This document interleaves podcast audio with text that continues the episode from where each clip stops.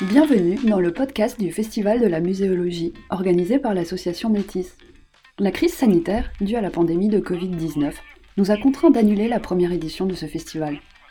Pour le remplacer, nous vous proposons une série de podcasts avec les conférenciers initialement prévus lors de nos tables rondes. La sortie au musée est annulée.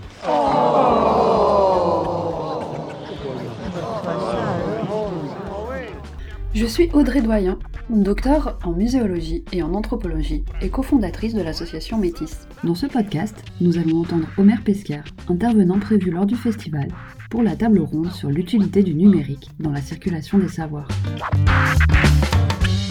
Votre attention, s'il vous plaît. Votre attention, s'il vous plaît. Le musée va fermer dans 10 minutes. Bonjour, je suis Omer Pesquer. Je vous parle aujourd'hui avec plusieurs casquettes, celle de consultant senior spécialisé technologie des usages associés au numérique, celle de professeur associé à la Sorbonne Nouvelle particulièrement pour le master musée et nouveaux médias dont je suis un des enseignants depuis la création du master en 2014, et celle de membre du mouvement Muséo Geek dans ses évolutions actuelles. Que permettent l'Internet et le web dans la diffusion du savoir? Le sujet est vaste. Dans les minutes qui suivent, je vais essayer de répondre un peu à cette question en m'intéressant particulièrement aux chercheurs et aux chercheuses qui diffusent leurs recherches hors des plateformes institutionnelles. Au fil de ce podcast, vous trouverez l'intervention de plusieurs podcasteurs. I was wondering the other day what fans of this show might be called.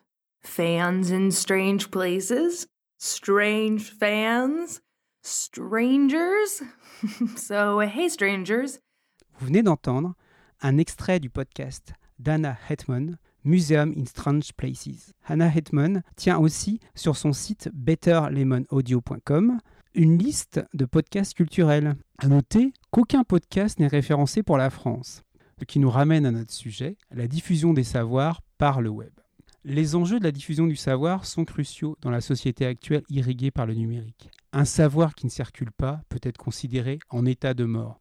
On peut effectuer quelques constats On peut tout d'abord souligner que la diffusion en accès libre des thèses en ligne en sciences sociales reste encore limite. Celle-ci dépasserait aujourd'hui tout juste les 50%. Voir à ce sujet le bilan statistique 2020 de l'ABES, l'Agence bibliographique de l'enseignement supérieur.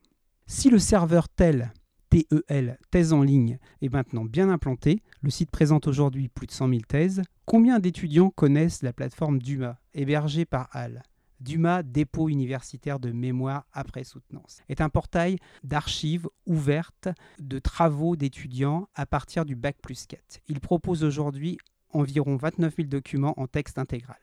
Les étudiants et étudiantes de Master 2 ne sont pas toujours invités par leurs universités à diffuser leurs mémoires d'études dans des espaces en ligne. Les espaces, quand ils existent, sont souvent fragmentés dans des sites de chaque université. Si peu d'étudiants et d'étudiantes diffusent leur mémoire de master, le paradoxe, c'est qu'elles et ils sont en recherche d'autres mémoires. Lorsqu'avec d'autres muséogeeks, nous avons mis en place le wiki de la plateforme Muséonum, qui avait pour objectif de partager les savoirs et les pratiques consacrées au numérique, une des premières pages que nous avons créées sur ce wiki est celle consacrée à la diffusion des mémoires et des thèses. Cette page est probablement celle qui a eu le plus de succès sur le wiki. Un problème aussi provoqué par ce manque de diffusion, est celui-ci. Un certain nombre de mémoires traitent du même sujet en partant d'un même point. Il y a quelques années, c'était particulièrement le cas des mémoires consacrées à la présence des musées dans les réseaux sociaux numériques. Il n'est pas rare que je sois sollicité par des étudiants et des étudiantes. Leurs questions montrent parfois un surplace des questionnements, dû au fait de la non-accessibilité des autres mémoires sur le même sujet. Il est évidemment possible d'aller plus loin dans la diffusion de son travail pour qu'il soit vraiment adapté au format web. Cette démarche est encore rare. Je pense particulièrement au travail effectué par Anthony Mazur sur sa thèse, le design des programmes, des façons de faire du numérique, que vous pouvez retrouver à l'adresse suivante softphd.com. Ce n'est pas une thèse en muséologie, mais c'est un très bon exemple des possibilités de diffusion par le web.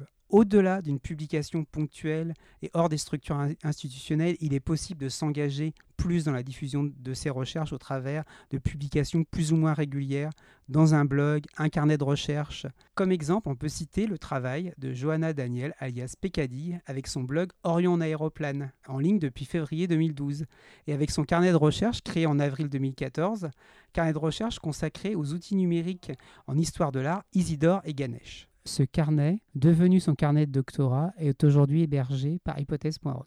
Beaucoup de chercheurs et de chercheuses, comme Johanna Daniel, publient et échangent assez régulièrement dans les réseaux sociaux numériques, particulièrement dans Twitter. Ce type de plateforme permet de diffuser ses recherches à différents stades de celles-ci. Des chercheurs et des chercheuses publient ainsi régulièrement de longs fils de tweets sur un point de leur recherche. Publier dans ces plateformes est aussi l'occasion de se confronter à la culture visuelle du web. Emoji, gif animé, mème.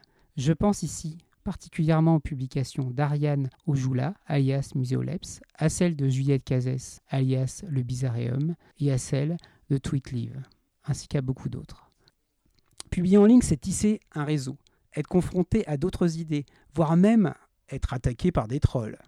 Bref, s'ouvrir à l'altérité et aux nouvelles possibilités dont celle de cristalliser une communauté d'échange autour d'une recherche.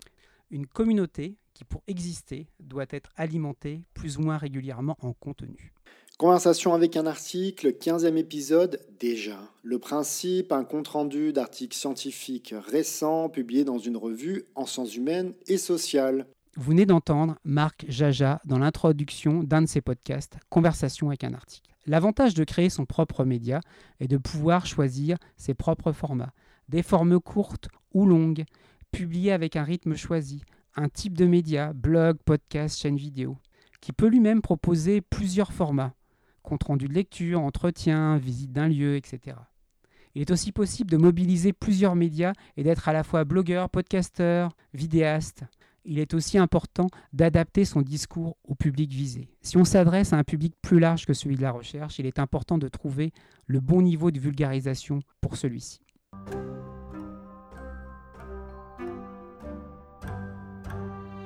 Bonjour et bienvenue dans ce premier épisode du Bizarreum Podcast. Après avoir arpenté le net pendant trois ans avec ma chaîne YouTube et des articles de blog, j'ai décidé d'arriver en format podcast pour pouvoir vous parler de mon sujet de vulgarisation, c'est-à-dire l'étude du fait funéraire. Je vulgarise le sujet de la mort. Vous venez d'entendre Juliette Cassès, alias le Bizarreum, Choix de médias, de formats, de tons, les possibilités sont nombreuses. Au-delà du texte, pour d'autres formes sonores, visuelles, web, les chercheuses et chercheurs doivent acquérir de nouvelles compétences pour donner à leur production une qualité professionnelle. Les structures universitaires ont un rôle à jouer en donnant des formations spécifiques et en accompagnant les chercheurs, par exemple en leur prêtant du matériel ou des espaces pour produire leur contenu. Par ailleurs, le chercheur ou la chercheuse qui décide de publier en ligne doit avoir connaissance des principes de circulation dans ces espaces. La diffusion en ligne s'effectue avec des codes de communication spécifiques. Et cette diffusion est le plus souvent portée par des algorithmes dont il est bon de savoir comment ils fonctionnent et à quoi ils rêvent, comme l'écrit Dominique Cardon en s'inspirant de Philippe Cadic. Passion médiéviste, l'histoire médiévale vue par ceux qui l'étudient.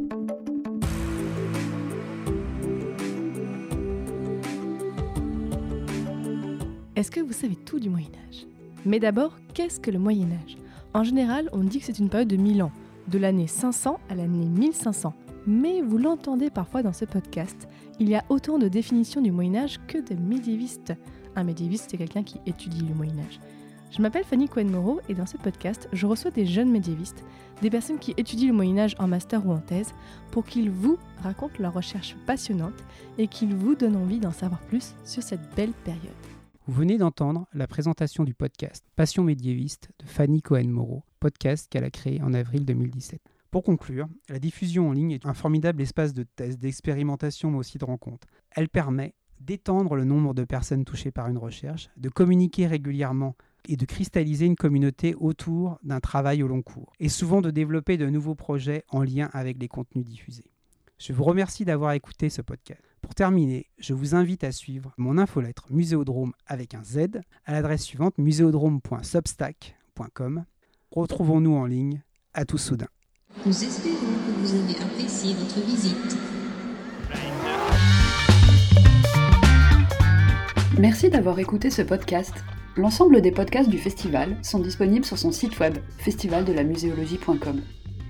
Vous y trouverez aussi les portraits détaillés de nos intervenants ainsi que leurs publications et une version en ligne du catalogue du Festival de la muséologie.